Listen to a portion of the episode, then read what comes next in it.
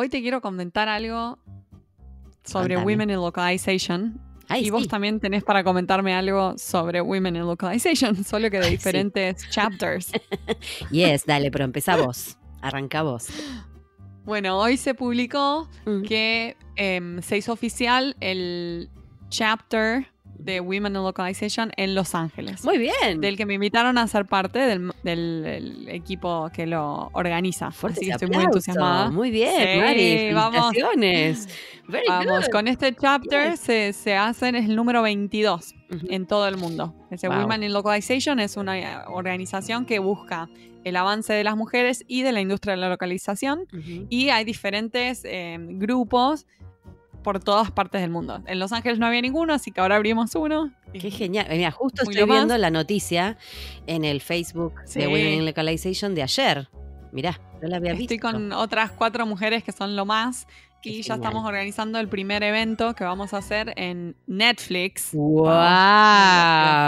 Ujú. ¿Cómo? ¿En, Que se va a sea, hacer que el con 21 de las agosto. oficinas? Sí, en las oficinas Netflix lo, ¡Ay, me encanta!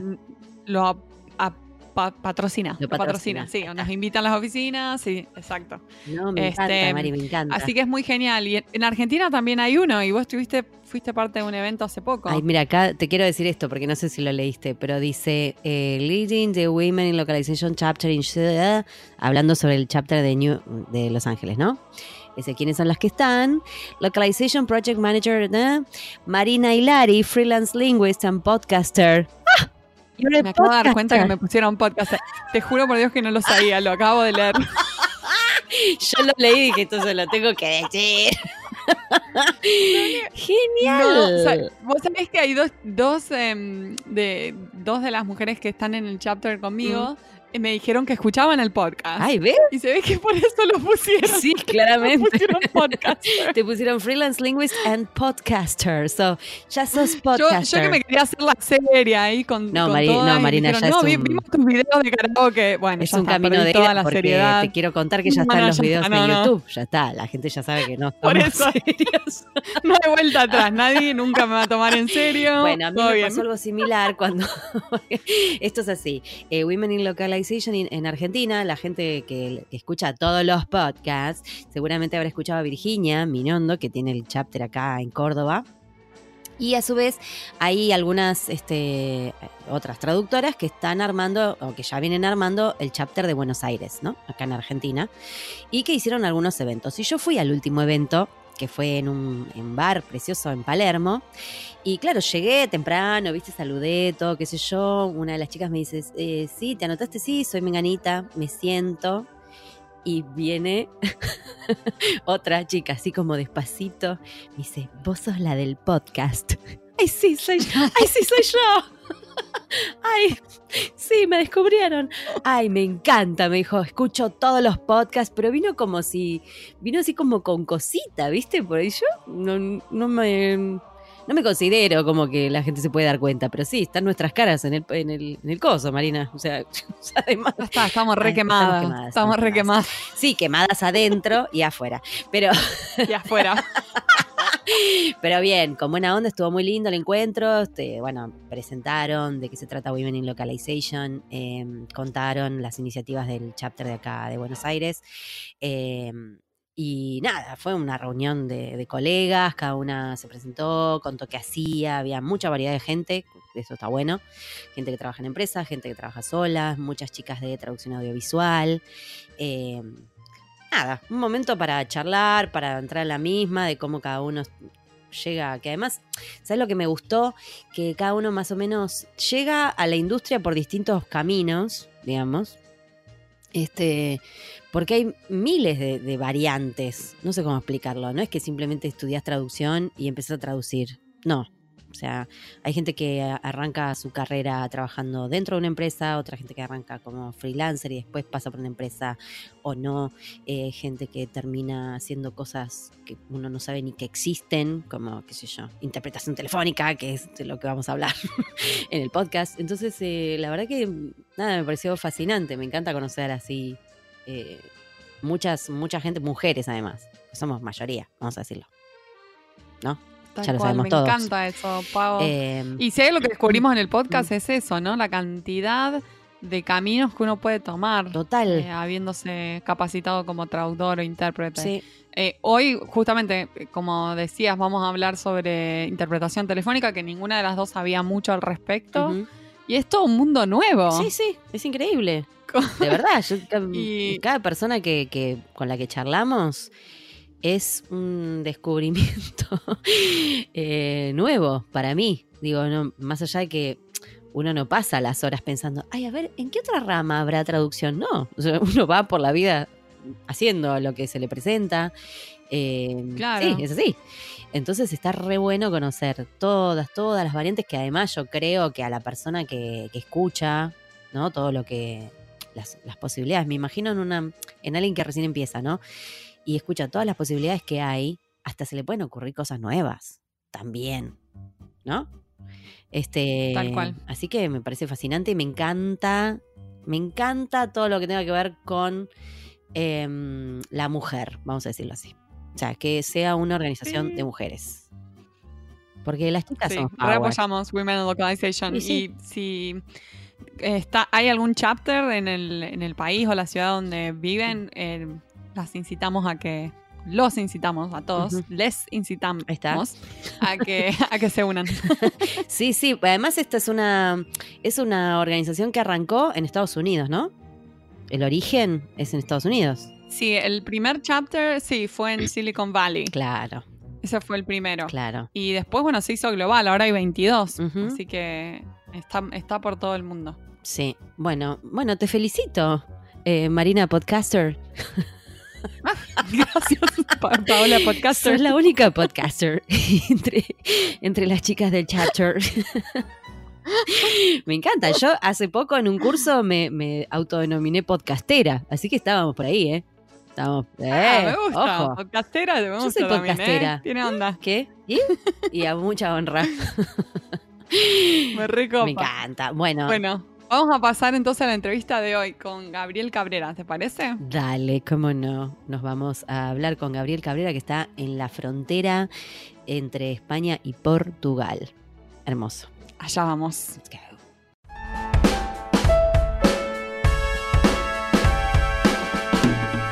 Hoy tenemos el placer de entrevistar a Gabriel Cabrera. Es extremeño de la gloriosa cosecha del 81, licenciado en traducción e interpretación y diplomado en ciencias empresariales. Tan traductor e intérprete como friki de dragones y mazmorras, y muy inquieto en congresos, jornadas y otros traduzarados de la profesión. Ha ostentado la vicepresidencia de ANETI, la Asociación Nacional de Empresas de Traducción e Interpretación. Es miembro del Comité 174 de redacción de normas ISO sobre traducción e interpretación. Responsable de la calidad de, la interpretación telefónica en Dualia Teletraducciones. Autor del libro Mamá, quiero ser intérprete. Y divulgador de la profesión más bonita del mundo en los hangouts de Trahora Formación. Como responsable de la calidad de la interpretación telefónica, sus tareas principales son selección de intérpretes para servicios de urgencias, hospitales, centros de refugiados, ayuntamientos, puntos de información turística y empresas privadas. Gabriel, es un placer tenerte con nosotras aquí en Pantuflas. Gracias. Bienvenido. Gracias a vosotras. Es un placer, es todo mío estar aquí con vosotras esta tarde. Eh, como nos contaste que acabas de venir de la playa, a- asumimos que no tenés puestas las pantuflas. A lo sumo estás con tus, ¿cómo se dicen? ¿Chanclas? ¿Ojotas? No sé cómo se dice en España, no me acuerdo. Sí, sí, aquí decimos eso, chanclas. Sí, sí. Ay, chanclas. chan- Estoy todavía con chanclas y con varios kilos de arena. Ay, qué lindo. Que uno trae, trae como de recuerdo, ¿no? La arena en las orejas, ¿no? Sí, bueno, y también tengo, también tengo en el coche un cubo entero lleno de conchas que mi hija ha cogido y que tengo que ver ahora cómo me deshago de ellas. Otra, otra que hemos hecho todos, ¿no? Decir, ay, voy a hacer una artesanía y después quedan ahí juntando mugre. Y empiezan a. Exacto. Nos pasa a todos. Exacto. De hecho, de hecho ella, ella amenaza con vol- ella amenaza con volcar todo el cubo dentro del acuario y quiero salvaguardar los peces. Entonces, yo ver si consigo que desaparezcan algunas. Van a terminar aplastados por una aluvión ahí. de Exacto. Qué linda. Bueno, eh, bienvenido, eh, Gabriel. Muchas gracias por tomarte este ratito para charlar con nosotras acá en Pantuflas. Bueno, te vemos como que, que, sos muy apasionado de tu trabajo. Claramente te gusta mucho lo que haces. Y me, me intriga saber cómo fue que decidiste ser intérprete, cómo, cómo llegaste a estudiar esto. ¿Qué te inspiró? Vale, sí, yo, yo lo digo, soy, me considero un privilegiado de poder dedicarme eh, a aquello lo que me gusta y de aquello lo que estudié. Entonces estoy contentísimo, amo mi profesión y me gusta además intentar tocar todos los palos posibles, de intentar hacer de todo lo que se puede en este mundo de la actuación y de la interpretación.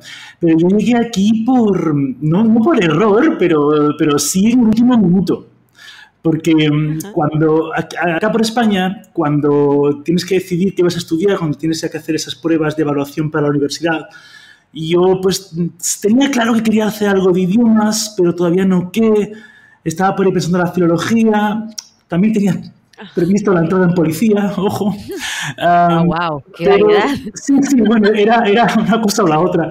Pero llegaron al instituto unas dos chicas que habían estudiado traducción, que yo ni sabía que existía como carrera. Y entonces nos comentaron de qué iba eso y dije, ostras, esto mola mucho. Y entonces ahí fue cuando decidí, pues nada, dejar todo, dejar las armas y la policía y dejar la, la, educación en filología para intentar traducción, que además eh, por aquella época había que hacer un examen de acceso en la universidad, eh, aparte del examen que se hace de acceso universitario general. Y bueno, pues tuve la suerte de que me entré en Granada y ahí fue donde, donde hice la carrera. Pero contentísimo, vaya, contentísimo. O sea, que fue alguien que, vino y de repente te abrió así un panorama que no conocías. Sí, porque yo, vivo en una región bastante periférica de, España. Entonces, aquí tenemos una universidad, pero no suena para nada y tenemos las especialidades, digamos, típicas, ¿no? Lo que decimos en España, sota, caballo y rey. Bueno, lo típico. Entonces, para estudiar algo un poquito distinto, automáticamente tienes que marcharte de, tu región. De hecho, yo para poder estudiar traducción e interpretación me fui a 500 kilómetros que, sé que las distancias allá por Latinoamérica y, en España son muy distintas, ¿no? Pero aquí ya suponía, ya suponía ocho horas en autobús. Entonces, en aquella época. Entonces, eh, ya suponía marcharte de tu casa una, bastante lejos y sabiendo que mamá no te iba a llevar tapes de comida y donde te, te separabas de la familia. Y en esta región tan periférica y tan rural, eso es raro. ¿Vale? O era raro en mi época. También piensa que yo iba a la universidad en aquellos momentos en los que esquivábamos dinosaurios por la calle, ¿no? las cosas han cambiado. bueno, bueno, bueno, tanto como dinosaurios, ¿no? Que si no, nosotras, ¿qué tenemos que decir? Gabriel, contanos un poco, nos interesa mucho tu trabajo de interpretación telefónica. Por, por, el alcance que tiene. ¿Cuáles son las particularidades de esta modalidad en comparación con otro tipo de interpretación, en, la interpretación en la cabina o la interpretación presencial? Vale, pues si os parece, voy a empezar diciendo lo obvio, porque cada vez que doy una charla en la universidad o hablo del tema, todo el mundo se lleva la mano a la cabeza con este asunto, entonces lo voy a descartar ya. Cuando interpretamos por teléfono, no vemos a nadie. Bien, entonces es una modalidad que tiene esta peculiaridad. No se ve a la persona a la que estás interpretando, ni para la persona para la que interpretas. Entonces vamos a descartar ya esto, y esto es algo intrínseco a esta modalidad. Es decir, que, los que nos están escuchando y les, les, interesara la interpretación telefónica no digan, oh, es que hay una dificultad añadida, no veo. No, narices, jamás pudiste ver. O sea, no es que una dificultad añadida, es que eso ya vino así de fábrica. Bien. es intrínseco del trabajo. Es así, no vas a ver, y ojo, tampoco te van a ver a ti. Sea, mira, las pantuflas las puedes llevar sin problemas. No, pero, a ver, yo empecé, yo empecé también esto un poco por rebote, igual, como ocurre todas las cosas buenas en la vida. A mí me contactó una empresa para, eh, bueno, porque se iba a instaurar en España otra empresa que llevaba el sistema de la interpretación telefónica y que eran todos técnicos. Eh, porque esto, el origen es de eh, Diego Dávila, que es el dueño de la empresa, que era un señor que, bueno, sigue siendo un señor, que, em, que viaja por toda Europa y no, no habla idiomas. Entonces él tenía en su móvil pues teléfonos de gente que le ayudaba y eran todos amigos, ¿no? De, para, pues cuando estaba en Alemania, pues tenía un amigo en España que hablaba alemán. O iba a Francia, pues lo mismo con francés. Y entonces dijo, pues yo esto lo puedo vender.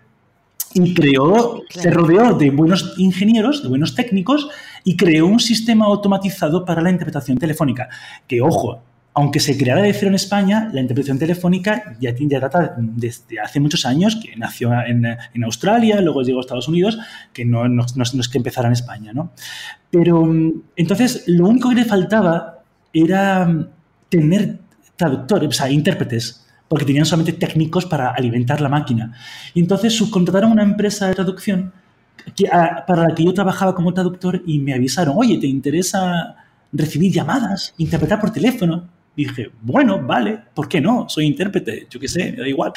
Y, um, y acepté y poco a poco eh, fui entrando, subiendo en la empresa y bueno, actualmente soy el responsable de calidad de la empresa y, y, he pasado por toda la evolución. Al principio, Dios, al principio tenían que llamar los clientes y reservar el intérprete con días de antelación. Y actualmente, a ver, claro. sí, pero te hablo, os hablo del año 2004 cuando esto empezó en España. Actualmente el sistema funciona de esta forma. Cualquier médico prácticamente en España, desde el teléfono de su consulta, marca el número de teléfono de la plataforma, la plataforma le dirá, introduzca el código del idioma, introduce el código, tiene sesenta y tantos idiomas en 24 horas y en menos de 20 segundos tiene un intérprete profesional humano que le da los buenos días y le pide wow. que le pueda ayudar. Y claro, ese equipo de gente, somos cerca de 200 intérpretes, pues es el que me toca a mí coordinar. Y aquí está introducido principalmente en los servicios públicos, en, en hospitales, centros de salud, en el 112, que aquí sería, pues, no sé si allá es igual, lo desconozco, pero son las ambulancias, lo que sabes, las emergencias. Vaya. Eh, sí, bueno, te, no, no, es el mismo número, pero sí exacto, tenemos sí, esos de tres exacto. números. Eh, las urgencias o el sistema de, eh, de mujer maltratada o cualquier, realmente para cualquier servicio público, incluido ayuntamientos, ¿no? Y también ya últimamente en empresas privadas, que también en lugar de, de, de, de necesitar, o sea, de contratar gente con idiomas, o, o si tiene algunos, ¿no? Pero para otros idiomas eh, puntuales utilizan el sistema de interpretación telefónica. Wow, es como un Uber, un Uber de intérpretes. bueno, más o menos. O sea, Uber no, no, no inventó nada, vamos a decir esto. Pero quiero decir, eh, necesito un intérprete, llamo, pido y, y, y el, el, intérprete que está haciendo una guardia a determinadas horas, ver, entonces está ahí atento. Sí, sí y no. Digamos que para ciertas lenguas Ajá. hay un equipo de intérpretes Ajá. que le hemos puesto un nombre Chachi, lo hemos llamado Premium, ¿vale? Entonces esos intérpretes, digamos que tienen un convenio con la empresa y es que están como, son como los primeros espadas de la empresa. Entonces, ah, por ejemplo, hoy pues había en inglés cuatro Premiums, entonces cuando la llamada entra en inglés, primero va a estos Premium y luego cuando no pueden eh, atender la llamada porque estén o sea, saturados, pasa al, al, grupo de intérpretes, ¿no? Y cada uno sabe dónde le toca estar en mañana, en noche o en fin de semana. Tenemos todos una planilla, que es también tarea mía organizarla, pero todos sabemos cuándo nos pueden, cuándo nos pueden entrar llamadas. Y bueno, pues tú sabiendo cuándo te pueden entrar llamadas, solamente estás cerca de tu móvil. El perfil aquí de los intérpretes es un traductor-intérprete profesional, eh, autónomo, freelance, que está en su casa trabajando, suena el teléfono, atiende la llamada, eh, termina, cuelga la llamada y sigue a su tarea. Sí, lo suyo, claro. Exacto. Claro, claro, claro. Ay, me encanta. Y todo con el móvil, no es que tienen que tener eh, toda una cuestión en la computadora, no, no. Digo, es algo que pueden usar es, es, el, teléfono. El teléfono es directamente por móvil y claro, te da muchísima libertad. Claro, evidentemente, si tú sabes que estás en un día premium o que hoy tienes asignada, mañana o tarde claro. o tal, pues tú ya te aseguras de estar en un lugar silencioso para poder atender la llamada. Y si por algún motivo en este momento no puedes atender la llamada porque está pasando algo en casa o porque tienes al crío llorando, ¿vale? Pues sencillamente rechaza la llamada y va al, al, siguiente compañero. Decir, tenemos un entramado montado entre todos los compañeros para que no se escape ninguna llamada y entre todos poder dar el servicio. Claro, hay wow. un trabajo en equipo ahí. Sí, y, y muy Pero en general los traductores suelen trabajar desde su oficina de, de la casa o también toman a veces llamadas como on the go, así, el, desde el auto o algo así. Eso es algo que no pueden hacer. No, no podemos, no podemos atender llamadas ah, okay. en el coche ni en la calle, por varios motivos. Digamos, el principal motivo, siendo egoísta, sería la calidad del trabajo que podemos ofrecer al cliente, ¿bien? También porque claro. no queda bonito que estás atendiendo una llamada de alguien que pide auxilio porque, su, porque se acaba de despertar y su mujer está fría en la cama, mientras de fondo se escucha tin, tan, tin, hoy tenemos de acércate cada azul a 420 kilos No, no queda bonito. Claro, no.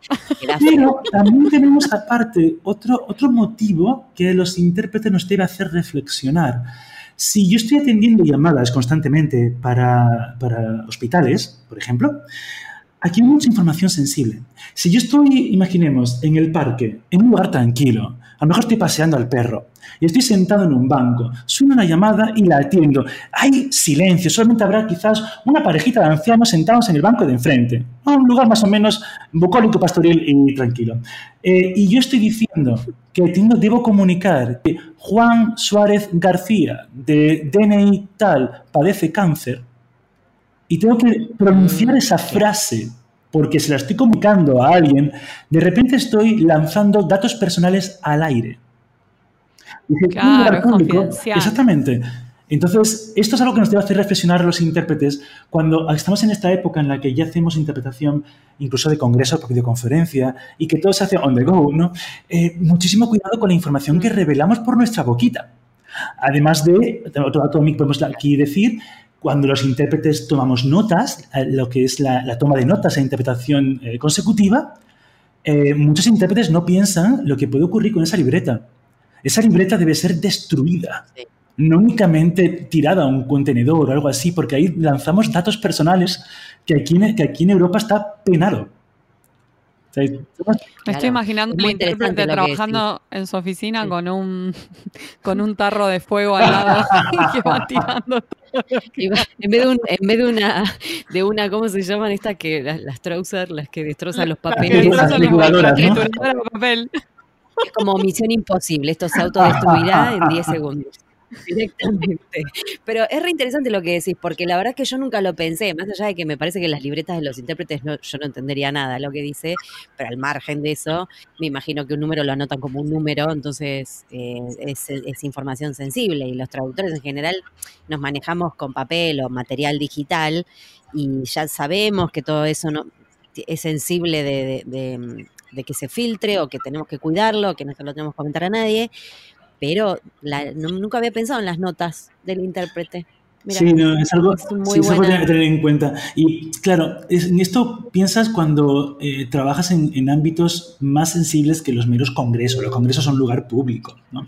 Pero piensa, piensa que a lo mejor estás tomando unas notas, pues claro, aunque eh, interpretemos por teléfono, también tomamos notas, de una víctima mm. de, de violencia de género que llama para, pues para hablar de su maltrato, para hablar, y dar todos los datos del maltratador, los datos de ella misma, de su familia, y todo eso, si, si, si, realizamos la, interpretación en la calle, estamos liberando un montón de datos sensibles y personales que cualquiera puede escuchar. y el mundo es un triste pañuelo y puedes estar informando a quien no debes. Sí, sí, totalmente, es así. Este, ¿cuál es, cuál es eh, bueno, ya estás como contando bastantes desafíos de lo que es la interpretación telefónica, pero si tuvieras que eh, comparar con la interpretación adentro de la cabina o en forma presencial simultánea, ¿qué, ¿qué, desafíos extras le encontrás a esto? Además de que ya entendimos que la gente no se sí, vale, a ver, eh, es un montón, ¿eh? Porque nosotros hacemos esto, por ejemplo, el podcast, y no nos vemos y muchas veces eh, queremos esa imagen de la persona con la que estamos hablando. Así que entiendo perfectamente a qué te referís. Eh, no sabes cuándo va a dejar de hablar, no sabes, o sea, hay un montón de cosas que tienen que ver con Sí, pero, también consideremos que normalmente cuando realizamos una interpretación mm. telefónica, nadie se ve. Por ejemplo, un señor, un rumano que ha tenido un accidente en la carretera y llama al servicio de emergencias para pedir una grúa. Y le conectan con un intérprete. Mm. Ahí tenemos a lo mejor al rumano accidentado, al operador del 112, al intérprete y al de la grúa. Cuatro personas en la misma línea donde nadie se ve con nadie. Entonces, eh, es decir, que, que, esto de, oh, qué lástima, no puedo ver. No, no sientas lástima, jamás pudiste ver, no te preocupes. Pero bueno, eh, en, cuanto, a dificultades, la principal para mí, la principal es que tienes que tener la mente muy, muy abierta, porque una vez que suena el teléfono, nunca sabes qué va a ocurrir.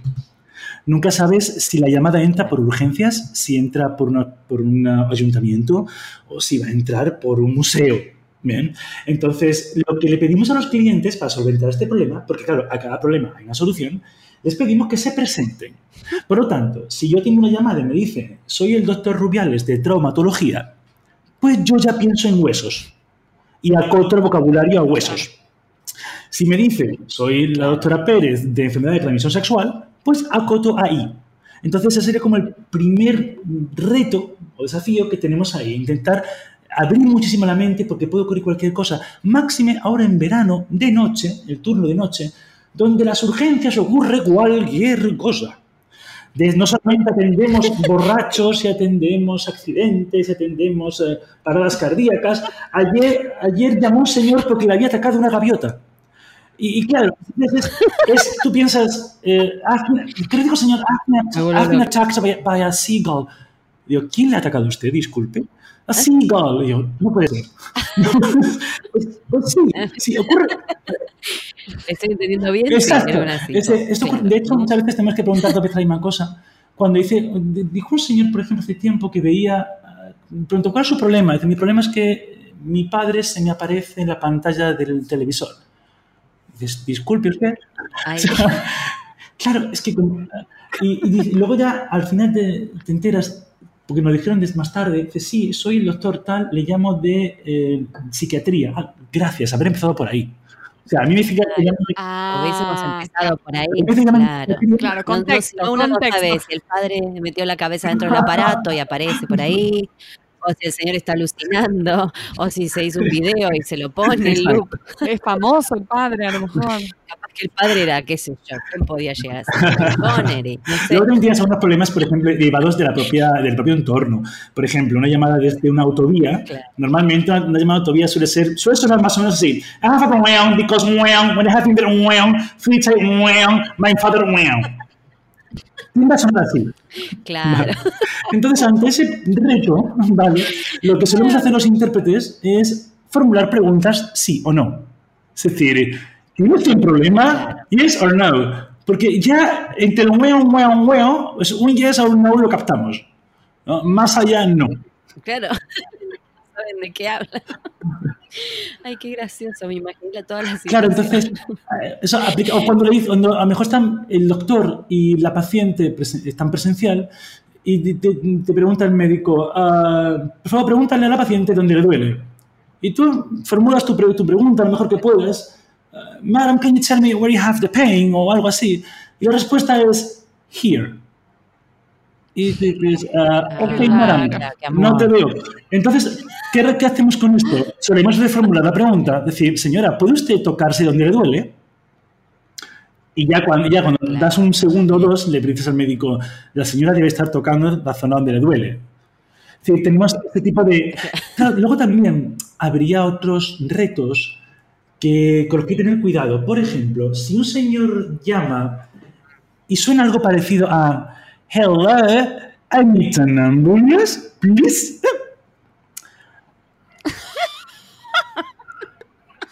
Me encanta, me encantan los remets que estás haciendo. Me encanta. Por ejemplo, en este caso. como que veo la, situación. Claro. En este caso, ¿qué consideráis vosotros que ha ocurrido? ¿Qué le puede pasar al señor? Ay, ay, no sé. ¿Se pasó de copas? Es lo más probable. Entonces, aquí cuando yo estoy en las clases y digo, ¿cómo traducís esto? Suelen traducirlo así. El señor está bebido. ¿No? El señor está borracho.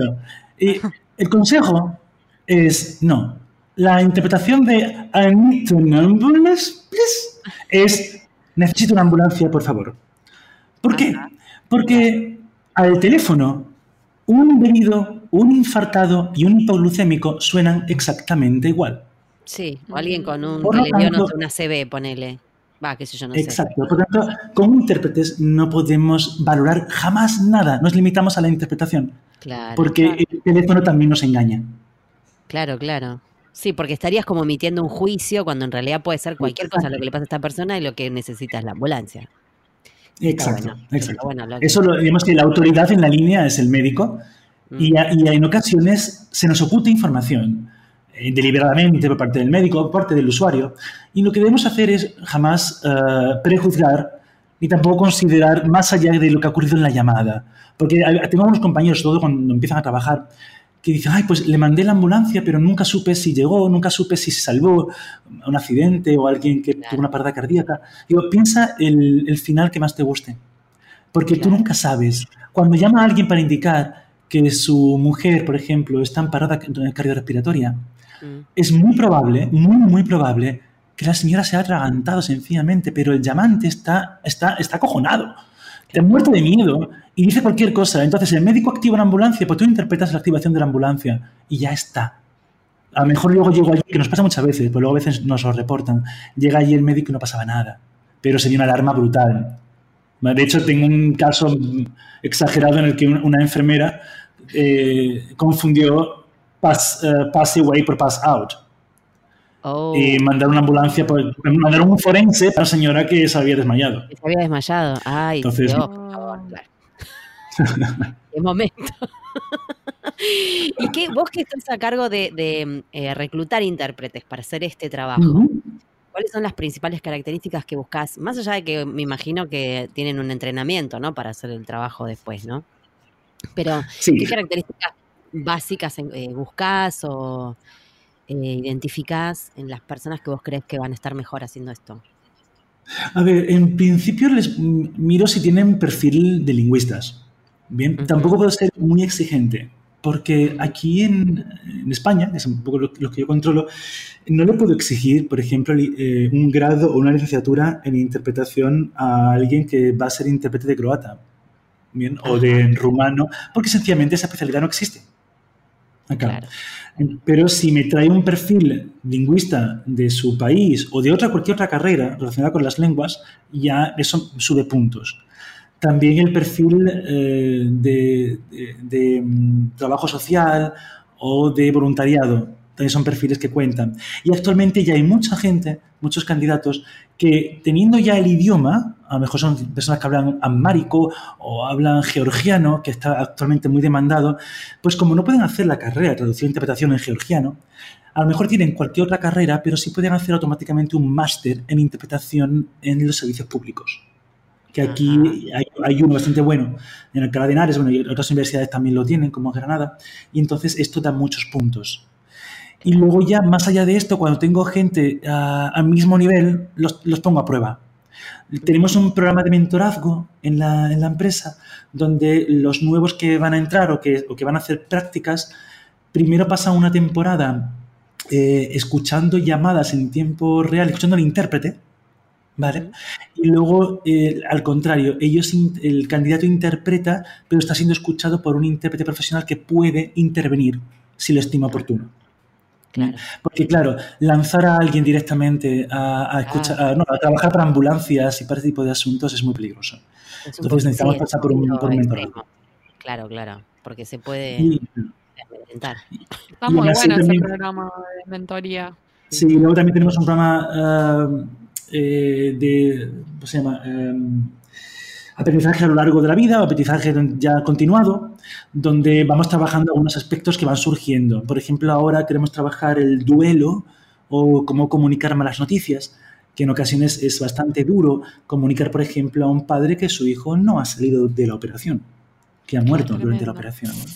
¿No? Muy Hay asuntos que son bastante complicados. O eh, tratar un hecho que ocurre y, y que hay que reconocer que existe y hay que avisar a los intérpretes. Y esto puede pasar. En ocasiones tanta casuística que yo no puedo avisarlos a todos y cuando les ocurre pues se me vienen abajo. En ocasiones, porque somos, por, por, por suerte o desgracia somos humanos. Y esto es lo que nos diferencia de, de Google. ¿no?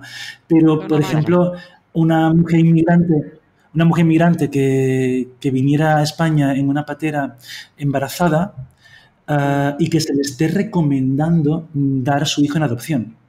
O sea, que se esté esperando a que vea luz para entregar el hijo en adopción. Mm. Estos son hechos que ocurren. Y son hechos que, que tienen que ser interpretados. Y para esto hay que estar Claro, preparado. claro. Hay Y bueno, pues de esto tenemos para- mucho. porque, no es el día a día, ¿vale? Las muertes, todo esto no es el día a día, ¿vale? Pero sí es cierto que la primera muerte afecta mucho, luego ya te acostumbras, ¿no? O el primer parto, luego ya te acostumbras. Claro. Ya después este, lo tomas con más naturalidad, pero es cierto que son temas mm, bastante chocantes para uno, digo, porque Sí, Una si no estás habituado. Luego cada uno, oye, cada cual luego crea su propio sistema de defensa. Bien, supuesto. hay quien, yo por ejemplo soy muy cínico y yo me meto en mi mundo cínico y, y le echo risa a todo y más o menos algo de ello, ¿no? Pero también pensando, por ejemplo, cuando estoy interpretando para un caso de violencia de género y me, me ponen como la voz del maltratador, por ejemplo. Uh, y a lo mejor está clarísimo, ¿no? Que es, ah, pues, cuidado, lo estamos juzgando, a lo mejor ni es, ¿no? Pero oye, claro. eh, las pruebas cantan demasiado. Yo pienso, bueno, estoy haciendo que esta persona pueda defenderse. De él depende su libertad o no, no de mí. Pero mi trabajo es que esta persona se comunique y yo voy a dar lo mejor de mí. Para que esta persona se comunique. Ese es mi trabajo. Sí, sí, es la mentalidad de servicio, más allá de que, de que, lo necesite, por supuesto. Exacto, claro. exacto. Y ojo, eh, a, to a, todos nos puede chocar una llamada mucho y dejarnos tirado. Yo he tenido una llamada en la que me ha dejado callado y sin posibilidad de continuar, ¿eh? A todos nos pasa. Claro. Me imagino. Gabriel, y sabemos que en tu libro, Mamá quiero ser intérprete, ¿eh? contás muchas anécdotas de tu vida profesional. ¿Hay alguna preferida que quieras compartir con nosotras? Porque nos encantan las anécdotas. no, no, sé, de, de, de, Telefónica tengo chorrocientas. De hecho, ahora que estamos con las noches tan movidas de verano, tenemos bastantes. Hay una que me dejó impactado para bien, pero para bien, fue graciosa, ya está. Llamó una chica hace relativamente poco para indicar que su novio había desaparecido y quería dar parte a la policía y entonces eh, la gente le pidió una, una, descripción y la chica dijo, es, es muy guapo.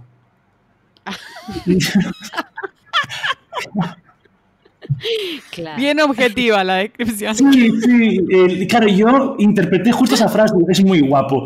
Y dijo el policía algo así como, no se lo va a creer señora, pero eso no me ayuda. eso, eso, pasa. Con eso no podemos hacer nada. No, no, no. Ah, también anoche creo que fue, o antiernoche, una, una chica que llamó para decir que su pareja eh, está, llevaba una hora en el ascensor, en un ascensor atrapada, que también era, era otra chica. Decía, mi pareja lleva una, lleva una hora atrapada en el ascensor. Y dijo el, el de urgencias, ¿por qué no has llamado antes? Dice, porque se merece todo lo que le pase. Ah, oh. Yo lo dejé ahí trabado una hora. Una hora, una hora sí se la Yo merecía. Los ya, no. Ya después no, ya después llamó para rescatar. Claro, es que imaginad que estás está tratando con, con, gente de todo el mundo que, que nunca sabes qué, qué, ocurre en su mente. También una ocasión llamó una, una señora para indicar, para, para indicar a urgencias que dejaba, que abandonaba a su marido en una rotonda. Como, no, vale. lo dejó ahí. Sí, sí, decía, estoy en la rotonda de, del pueblo X, eh, lo voy a dejar aquí, lo dejo con una bolsa de ropa y de marcho. ¿Vale? Es hermosa esa situación. Yo no sé, no podría aguantar la risa, me vuelvo loca. Si me pasa bueno, a veces hay, a veces hay eh, eh, complicidad por parte del, del, del, opera, del, operador de turno, el operario perdón, de turno, que también se ríe contigo. A veces, a veces ocurre lo contrario. El operario de turno u operaria, ¿no? Um, llega un grado de complejidad tal que te está diciendo cosas a ti, pero que no son para ser interpretadas. Por ejemplo, esto ocurrió también hace un par de noches. Eh, había un señor en un hospital que eh, le acababan de eh, enyesar una pierna. Y entonces, claro, no podía caminar de vuelta a su hotel y estaba aquí de vacaciones. Entonces le dijo al, al celador del hospital que quería un par de muletas y el, y el celador le decía que solo había una en todo el hospital, que no quedaban más muletas en el hospital. Que el señor tenía que irse así o coger un taxi y tal y marcharse. Y el señor decía, mire, sé, he visto unas películas que hay gente que se pone un tubo en la pierna. Entonces yo interpreté esto al, al celador y dijo, mira, lo que le puedo dar a este señor es con un palo en la cabeza como no se vaya de aquí ya. Y digo, ostras. no, no, no me temo que esto no es para interpretarlo. Claro. No. Imagínate si te dije, le dijeras, bueno, el señor dice que tiene un palo para darle por la cabeza. ¿Qué le parece? Depende del día. Yo, a, ver, a ver, cuidado. Con ese tipo de cosas también hay que, hay que andarse. Somos humanos, como Ay, digo, por suerte. Eh, cuando empezamos las guardias nocturnas, empiezan en torno a las 10 de la noche. Entonces, de 10 a 12 a 1, somos todos muy profesionales. De 3 a 4 se nos empieza ya a tocar la moral 5, 6, 7 de la madrugada, ya no aguantamos ni, ni, tontería, pero ni intérpretes, ni operarios, ni, ni, ni conductores de ambulancia. Sí, sí, es el horario ¿no? donde le das con un palo en la cabeza a alguien. Exacto, exacto. Entonces cosas pasan. Y a veces puede ocurrir que llame a alguien, por ejemplo, que está completamente bebido o ha pasado lo que sea, y se dedica a insultarte. Bien, esto pasa, ¿no? Solo te dan para insultar. Entonces aquí tienes varias formas de tomarte esto, ¿no? Yo, yo, yo empiezo tomármelo con filosofía y le suelo interpretar algo del tipo, eh, compañero, el llamante nos está insultando. Y ya está. Y- pero hay algunos operarios que dicen, ¿y qué está diciendo? Digo, pues espérate, voy para allá. y ya le traduzco todos los insultos. Sin cortarme. ¿no? Digo, "Ah, es lo que, es lo que has pedido. claro. Si vos Sí, querías saber, acá tenés. Exacto, pues aquí hay material, lo que tú quieras, bonito. Ay. Dios mío. No, en. Interpretación Telefónica hay mucha anécdota graciosa, hay otras, evidentemente, no tantas. Y, mm, y ya como os digo, yo he tenido situación, por ejemplo, de... Hay, una- hay algo que se llama en interpretación telefónica... O sea, hay dos peligros. Un peligro es el, el alineamiento con, la, con el llamante, eh, mucho más que la empatía. La empatía es buena. La empatía quiere decir que te pones un pie en su piel y otro fuera. Entonces sabes lo que está pasando, pero eres consciente de que hay una salida. Y si estás interpretando algo muy duro, tú no te dejas alinear, o sea, no te dejas embaucar por esa persona para poder hacer una buena interpretación. De lo contrario, te vas a poner de su parte. ¿no? Pero yo recuerdo, por ejemplo, una llamada de interpretación de un caso psicológico de una señora que intentó suicidarse y me fue contando todos sus problemas hasta el punto que en mi mente se forjó una frase que me preocupó muchísimo. La frase fue, tú eres tonta, yo lo habría logrado. Es decir, Mm. había llegado a entender el, la- el sufrimiento de la señora y había estado pensando que yo habría sido capaz de matarme. A lo que voy, Mm, esto claro. es peligroso, la interpretación de los sitios públicos. Y esto pasa. Eso es el alineamiento. Y el otro problema es el trauma vicario. Es llevarte el problema a casa. Ay, y estar sí, eso, varios días. eso me repasaría a mí. La única Claro. vez que hice interpretación, una interpretación médica, me pasó exactamente eso y hasta el día de hoy pienso en ese pobre señor que le tenía dolor de espalda. No pude como separar. Sí, exacto, Sí, sí. exacto. Eso es, es horrible. Pero también, claro, a mí que llevo ya desde el pues desde 2004, llevo una tira de años, lo que me toca es con mis compañeros es irles hablando de la experiencia, eh, les ayudando. Y cuando alguno llama porque ha tenido un mal día, es escucharles. Ah, hace, hace un par de días una compañera a la que quiero un montón, eh, entró hace muy poquito y creo que el mismo día tuvo un caso de violación y otro de un chico que se cayó por una, de una barca y fue arrollado por la hélice. Ay, por Ah, Dios. Entonces, eh, es como, vamos a hablar, cuéntame, venga, échalo fuera, hablemos, relájate, quieres descansar, si quieres hoy no trabajes, no pasa absolutamente nada, tómate un descanso, porque, porque esto nos, nos mina, nos mina la moral y nos mina a todos. Que por suerte esto no ocurre diariamente. Y en ocasiones, cuando ocurre algo muy duro, a veces hasta es gracioso, entre comillas. Tuve un caso que me acordaré siempre de esta señora, que evidentemente le tengo formado una imagen en mi mente que nunca vi a la señora, ¿no? Pero dijo algo así como, eh, hola, buenas noches, sería como las 3, 4 de la madrugada, "Eh, mi marido está frío, eh, creo que ha muerto. Lo decía con una tranquilidad pasmosa. Y entonces hice esa interpretación. Y la doctora dijo algo así como su marido eh, sigue, con un eh, eh, sigue con un tratamiento o toma pastillas para un tratamiento. Y la respuesta fue, ok, no longer. Y ahí dije, ostras. Wow. Y, y esa señora me ayudó a mí a la interpretación porque fue una de mis primeras muertes. Y me ayudó ella. Claro. O sea, la mujer está muchísimo más entera que yo. Y Estaba está- muy, claro, muy, este...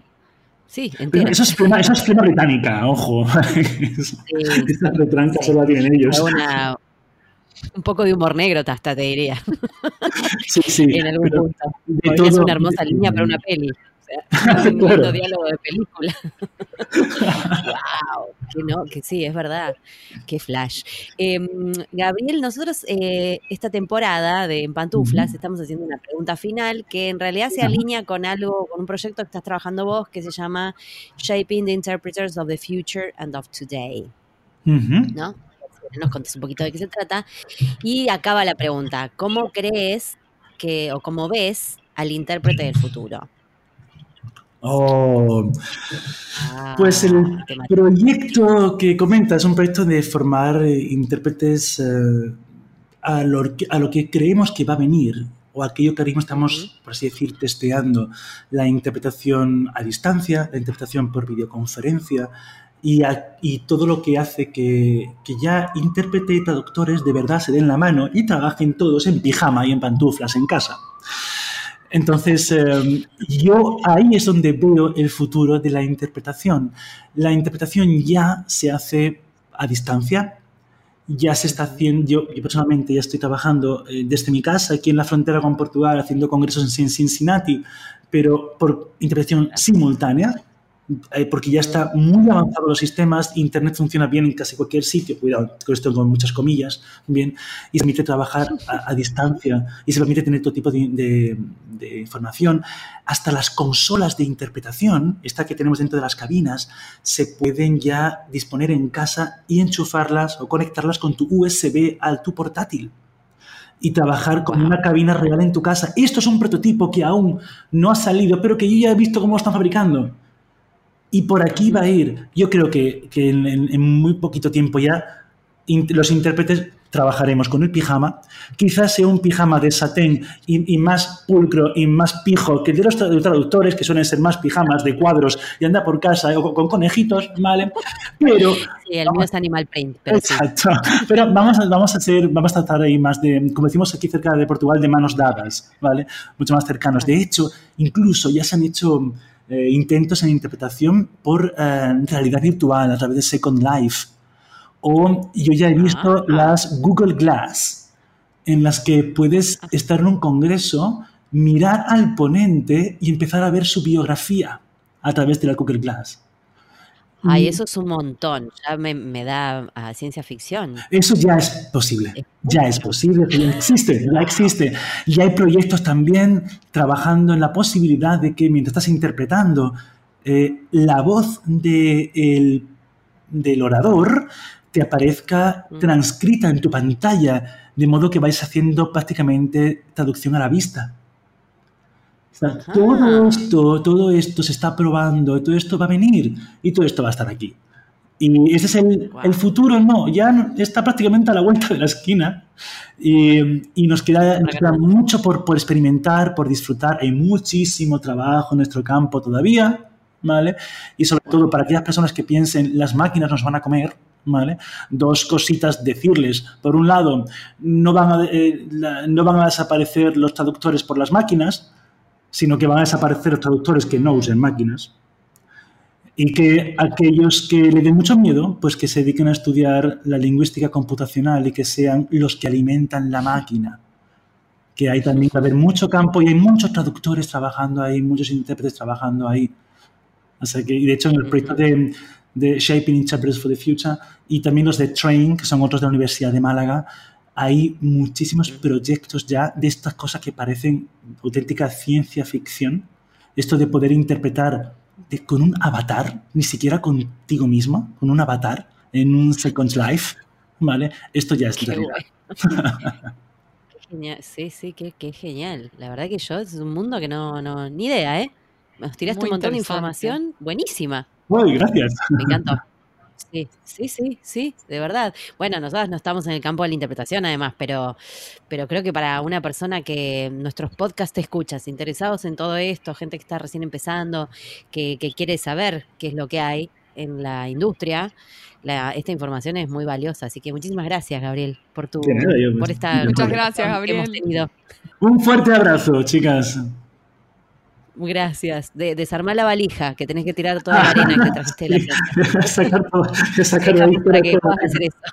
Seguro que me traje algún cangrejo o algo. Ahí tengo que ver cómo bueno, la palabra. Fíjate si en el balde no tenés algún bichito ahí dando vuelta. Ese es mi mayor miedo ahora mismo. Un beso, muchas gracias. Un abrazo, hasta luego.